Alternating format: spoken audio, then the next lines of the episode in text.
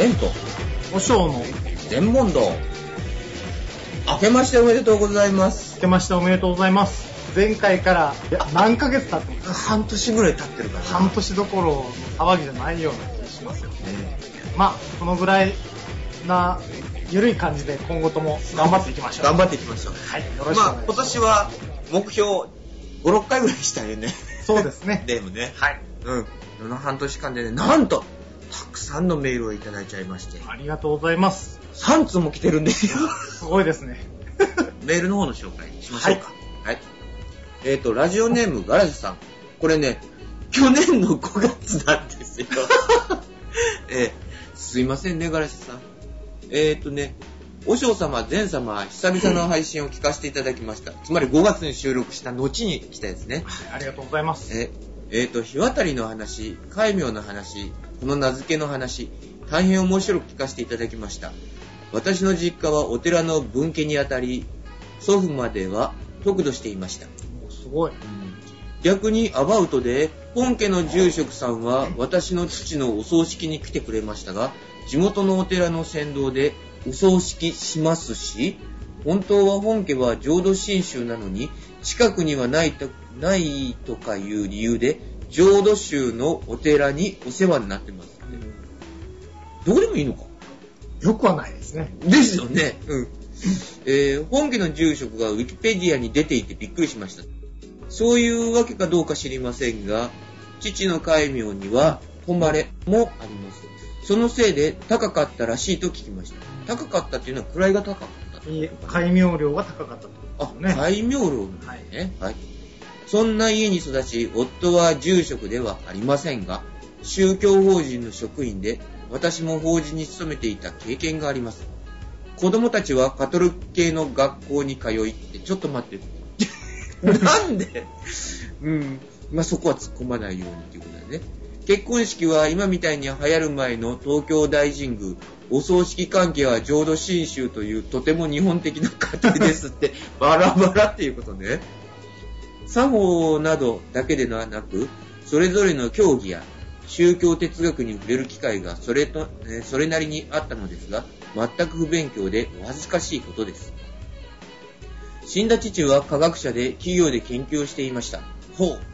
コテコテの理系でしたが、かなり信心深い仏教徒でした。笑う角には福来たるというのは、笑うことイコール福が来るというような単純な方程式ではない。それを方程式のように理解することが、最近の宗教への不信や事件的なことや、カルト的なものや占いの流行りになってしまっていると嘆いていました。うーん、深いな。理屈ではない理屈を理屈,、えー理屈のように扱ってはいけないと、私には真意はわかあまり分かっていません。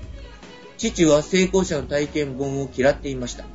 単純に当てはめてはいけない方程式が人を惑わせているとよく言っていました。宗教哲学の学び方について教えてくださいませんくださいませんか？噛みすぎです。噛みすぎだね。なんとなく生きてきて今更なのですがよろしくお願いいたします。えーっと、深すぎますね。投稿する番組を間違えてる。宗教哲学の話とかになってくると、なかなか難しいと思うので、今度新しくなんかできた中村はじめ記念館とか、おそういったところで宗教哲学の先生に学んでいただける方向で検討していただいたらどうかというのが私の見解です。あの、こう真面目に答え出したらもうそれこそね、すごいキリがない。キリがないですしね。そうか。はい。ちょっと、この番組、軽いタッチで、うん。なので難しいと思います。すいませんでした。はい、じゃあすいません。次に、えー、と、行かしてもらいます。ゼンさん、おしょうさん、こんにちは。愛知県の大場慶三郎です。こんにちは。こんにちは。そろそろお盆が終わり、とっくに終わってるね、これもね。はい これ9月に来たからね。収穫の時期がもう少しで始まる季節。更新されるならそろそろかなと思ってメールしてみました。かっこ笑。さて、いきなりですが、おしょうさんに質問です。おしょうさんのお寺のご本尊様はって、どなたでしょうか？私ははっきり言ってマニアなんで、ここは阿弥陀さんだとか、観音さんだとか、毘沙門さんだとか、意識するんですが、一般の方ってあまり意識ししないと思います。前さんは和尚さんのところの檀家さんだと、えー、檀家さんだし、親しいと思うんで、当然ご本尊様は知ってますよね。これがなんか、話の振りになればありがたいです。ではまたメールします。じゃあ振ってみましょうか。前さん、ご存知ですか？うちの大事な大事なご本尊様。ごめんなさい。確か前さんちのこの仏壇の中にうちの分身があったはずじゃないですかね。真ん中に鎮座してるのですか？いえ、違います。違う？のうん、なんかね、何回か前の、うんえー、とご会長記念に、ううん。ちのご本尊さんの分身を全お檀家さんに配ってるんで、それが確かね、あったと思うんですよね。それでもご存知ないですか阿弥陀？呼び捨て会。ごめんなさい。阿弥陀様でございますね。はい、わかりました。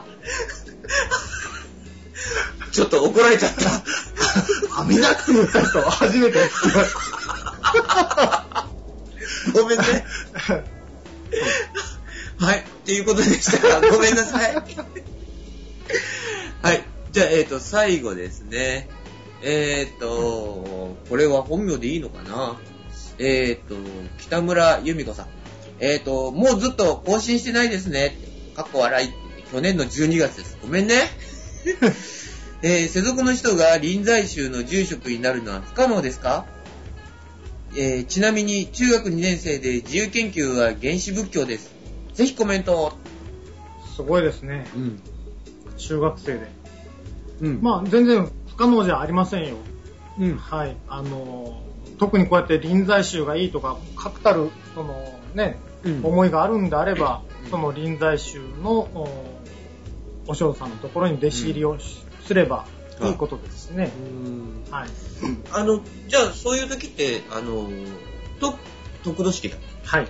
あれを受けてから、その、まあその、名前をいただいて、はい。で、それから、あの、じゃあ弟子入りさせてくださいとかって言えば、いえ、違います。最初に弟子入りしさせてほしいということで、うんうんうんまあ、門を叩けば、うん。えーまあ、そこでしばらくは、あー内弟子、まあ、というふうな形で、うん。まあ、いろいろ雑用等々をしながら、うんということになるでしょうね。で、あの、弟子にするに当たう当たうということになれば、うんそこで得度式っていうああ、形になるんですうことか。かね。まあ自分も本当に弟子にするっていうことは一生ね、うん。面倒を見るという約束をすることと一緒なんで。はそのぐらい責任を持ってやらなくちゃいけないんで、うん。突然行って、いきなりその弟子にしてもらえるとは思えませんけども、ああ、じゃあまずその、雑用とかそういうのをして、自分が本気だっていうことを見てもらってからっていうかっていうこと。ですね。まあいろんなお話をして、こういうことが勉強したいであるとか、うん。そういう話をして、えー自分に合った師匠、で、うん。向こうの師匠側としても自分が教えるに値する弟子というふうに認めたときにそういう師弟関係が生まれるんじゃないですかね。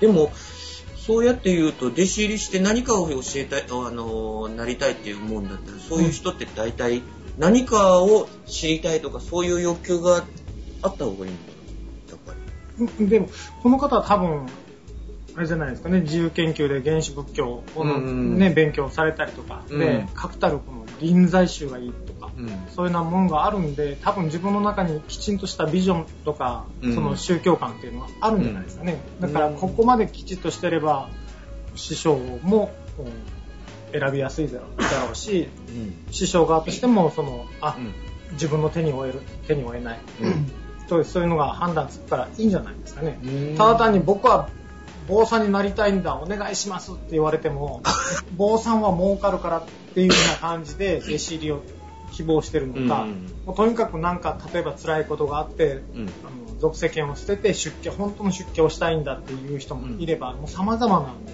うん。やっぱり一概に難しいですよね。ただ、こういうふうに、多分ビジョンがある人だというふうに、この、ね、うん。文面で思うんで、これは多分大丈夫なんじゃないですかね。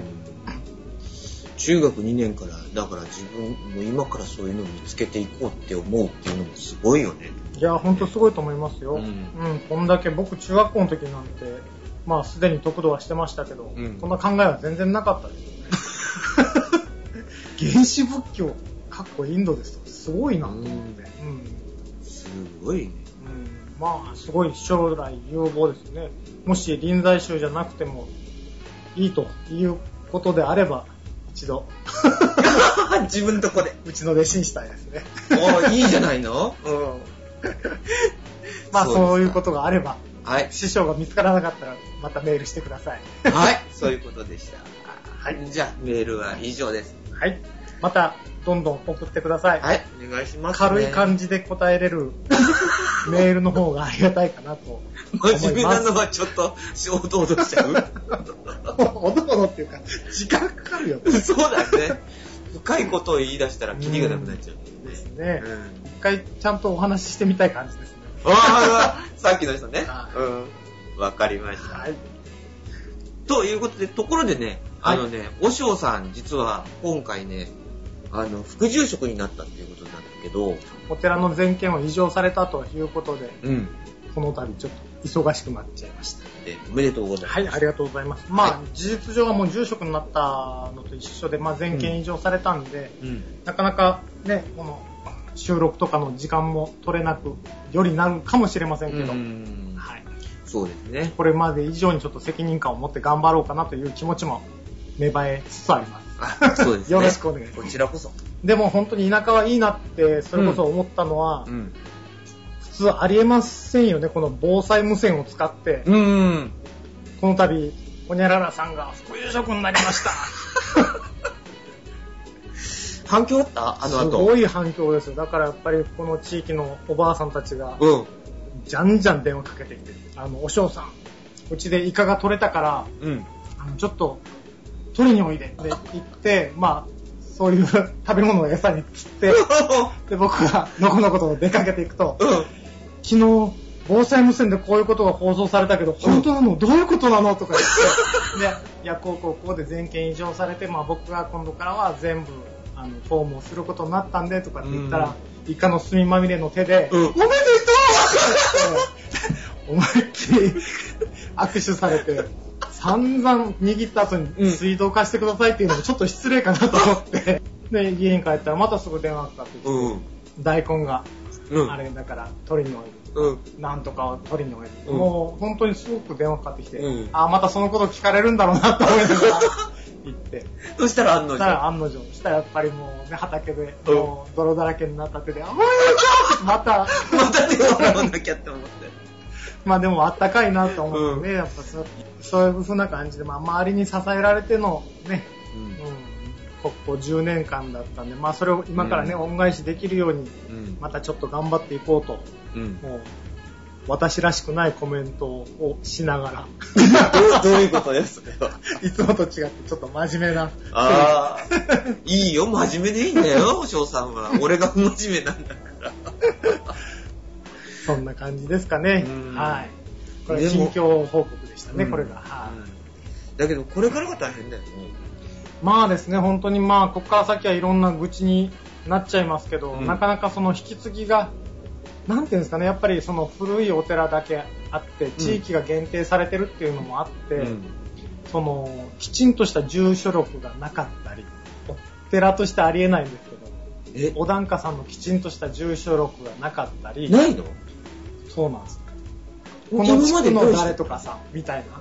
あとは、まあ、だからお寺主体発信のうんことがあんまりなかったっていうことですよね。だから、その、お檀家さんの、うん。その、住所や電話番号がない。こっちから連絡しないんだったらいらないですよね。あだからそんな感じですし、なかなかやっぱり、課題は山積ですよね。先ほど、ちょっとまあ、ね、ーうんうん。前さんにお願いして、名簿整理をちょっと、この地区の名簿整理を手伝ってもらってたんですけど、そうね。うんだからそうやってまあ手伝ってくれる人もね、うん。ぼちぼちいらっしゃるんで、まあ、うん。その方にお願いしながらちょっとこれから先ねやっぱりお寺発信でいろんなことをやっていきたいなうん。ということを思ってるんでね、うん。はい。だからこれをそのインターネットラジオを通じていろんな人にね、うん。発信してまたどんどんどんどんお寺にさらに来ていただけたらなとかうん。いうことも考えてるんで、はい。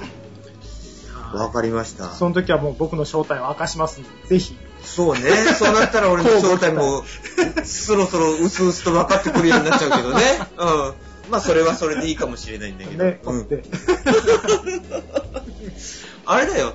今度はね、は全然ね、そういうね、あの、お札とか、ああいうの作って、通信販売するか。うん通信販売しようか。なんか、だんだんと生臭い匂いが。生臭い、やっぱり。まあね、でもそういった形でねね、うんうん楽しい中にも真面目にちょっと取り組んでいきますので、今後ともリスナーの方よろしくお願いいたします。はい。よろしくお願いします。はい。今日の話題は何でしょう？照明っていうのは、前さんご存知ですかね？照明は知らない。えっと、声が明るいと書いて照明って読むんですけども、えー照明っていうのは、あの日本古来のお音楽のその基礎となる宗教音楽、仏教音楽なんですけども、うんうんうん。えっと、お経を歌のように唱える。ちょうど流行りなんですけども、その照明と、うん例えば雅楽のコラボレーションだったはいはいはい、はい。り、例えば照明と東儀秀樹とか。あそうん。やつをよくや、あの、見たことあるでしょある。ね。うん。なんかそういうような感じで、今そういう照明と、その、いろんな音楽をコラボレーションするっていうのがすごく流行ってまして。うんうんうんえーもう昨年の話になるんですけども、うん。昨年の、えっ、と、暮れ、11月、12月の話だったんですけども、うん。まあ、全国的にも有名な大きなお寺が、さんがありまして、で、そこで、えーコンサートをしてもらえないかという依頼がありまして、で、そこのお寺のご住職様からの無茶ぶりを受けまして、うん、お嬢さん、お嬢さんって僕のことを言ってるんですけどね、名前は言えない。お嬢さん、今、いろんなコラボレーションが流行ってるけど、私の知り合いで、あのインドの楽器でシタールっていうのがあるんだけど、それの先生がいて、うん。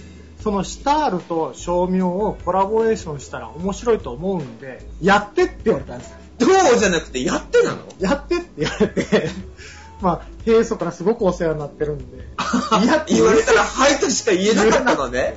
は あ、じゃあ、精一杯やらせていただきますと。いうことでうん。受けたはいいんですけうんど、僕その当時そのシタールすら、すら知らずに、うん。もう家に帰ってすぐパソコンで、うん。シタール。どんな楽器？ウィキペディアで。うん。なんか、あの、三味線みたいな形をしてたような気がするっていうのは、俺は、なんとなく覚えてるんだけど。まあ軽く説明しますと、19弦ある弦楽器で、それこそ今、前さんがおっしゃったみたいに三味線のような形をした弦楽器で、で、えー共鳴弦とかそういったものがついてる、たくさん本当に弦がついてるんですよね。だから、えーもうインド音楽を想像してもらったら、ミヤヨヨヨヨヨーンっていうよううんな、あれあの音が出る、うん、お独特のそのインド、うん。もうザ・インドっていう、なるほどね。あの、なんか、インドの宣伝でいつも必ず流れてるような音楽ね。そうそうそう、あの楽器で、うん。で、まあ確かにいい音色ですし、うん。そのシタールの先生と連絡を取りながら、まあ、あの、練習を重ねることになったんですけども、まあ、僕たちは、その、音楽家じゃないじゃないですか。そうね。うん。お坊さんなんですお坊さんだもんね。で、確かに、その、音階を追って、その、いろんな音を出していくんですけども、うん。あくまでお坊さんとして、その、お経を唱えてるんですよ。うん音階がついてるお経を唱えてるんですね。うん。でも、向こうは芸術家じゃないですか。アーティストじゃない。で、私が聞いたら、あの、シタールという楽器にももともとその、楽譜っていうものがないらしいんですよね。あだから、打ち合わせのしようがなくて、うん。だからその、なんていうんですかね、実際にその、その場でほとんどがアドリブなわけ。じゃあ、その、一回一回音程が変わったりするってこまあ、だからニュアンスがすごく変わってくるんで、とああ、ああ、練習をするときでも、うん。まあ、そのシタールの先生がバーッと弾いてて、うん。で、あの、おしおさん、こう、ぐっと心が惹かれ合った時に 声を出してください。うん。で、で何でもいいんです。うん。あー、うーん、あーとかそんな感じでも何でもいいんで、とにかく声を出してもらったら、そこで僕のシタールと共鳴し合って、うん。で、いいなと思ったところで、その、お経の、あー、うーんって言いながら、ギーっていう風な感じで、うんバーッと入ってきてくださいとかって、いいなと思ったところでって言われても、僕はアーティストじゃないからいいなと思わないんですよね。そうか。どこでどのタイミングで入っていいのかわわからないよ。ああ。小学校の時は本当初めて大縄跳びした時みたいに、どこで、どこ入ったらいいかわからないみたいな感じで、で、うんまあ適当にまあ言われた通りにふんふんはんはん言ってたら、うんあ今のは、おしょうさん今の最高でしたとかって言わ 言われるけど、何が良かったのかうん。わからないし、まあ、あ、そうですか。じゃあまあそんな感じで、次も同じように入った、うーん、はんはんはんって入ったつもりでも、今のはあんまり良くなかったですね。前回の方が良かったですね、とかって言われて、前回と今回の違いがわからんし、思って、だって、お嬢さんは、お経をよ唱えてるんだよ。そうなんです。僕はあくまでお坊さんであって、うん。そのアーティストじゃないんで、なるほど。だからそのデジタル録音機器を持っていっといて、まあそれでその撮ってみて、うん。で、その先生が、あ、今の良かったですねっていう風なやつを、まあ自分の自宅に戻って、うん。あの、良かったと言われるその入り方とかを、うん。もう一回耳で確認して、あ、これでよし、まあじゃあこの、これがまあいいとする音楽なのかなと思いながら、うんうん。また次練習の機会に会うと、うんその先生のまた演奏のニュアンスが変わってるんですよね。どうせっていう話。だから、向こうも確かにその楽譜がないから、うん。その、ニュアンスでやってるから、まあ変わるのは仕方ないんでしょうけど、うんこっちはアーティストじゃないんで、変わられたら困るんですよね。うん。練習のしようがなくて、それだったらそのアーティストの人がここっていうところでなんか目で合図するとかさ、なんかしてほしいよね。いや、本当に。で、最終的に今はもう、あの、前さんがおっしゃった通りなんですけども、あの、そう毎回変わられたら、こっちももう入りようがないんで、うん。あの、先生ここだっていう時に目配せしてください。やっぱりうんそうなったの？で、わかりましたってうん。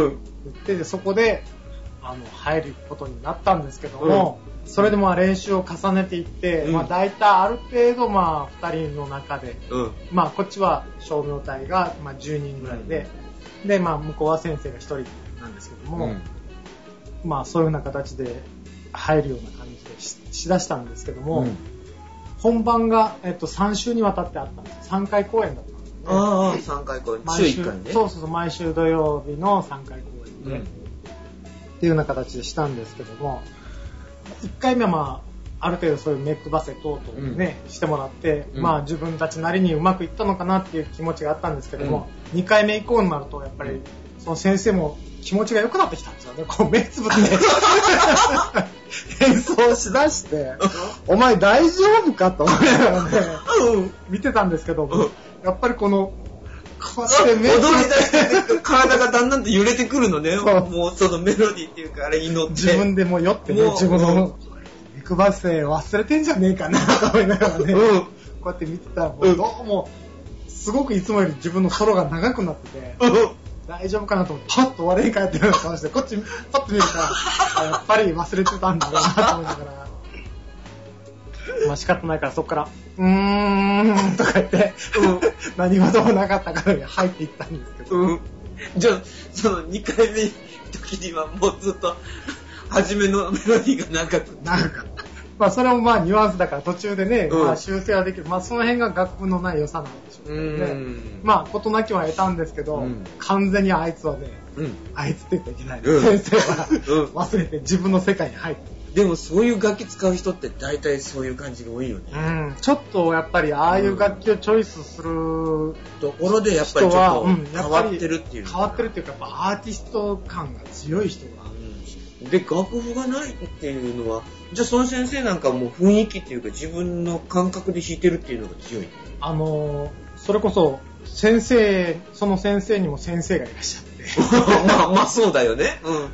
インインドの方らしいんですけどうん。うも、んうん。でまあそのインドの先生のところに行ってそのオリジナル曲を作曲していただいたっていうような形で言ってたんですだからその私たちにそのサンプルの CD をくださいとうん、いうことで、うん。でその市販のやつじゃなくて、うんお嬢さんの声の CD が欲しいっていうことだったんで、うん。僕は、ああ、うん、言いな 録音して、その CD を持って、そうんその先生が、その先生の元に行って、これに合うようなうん。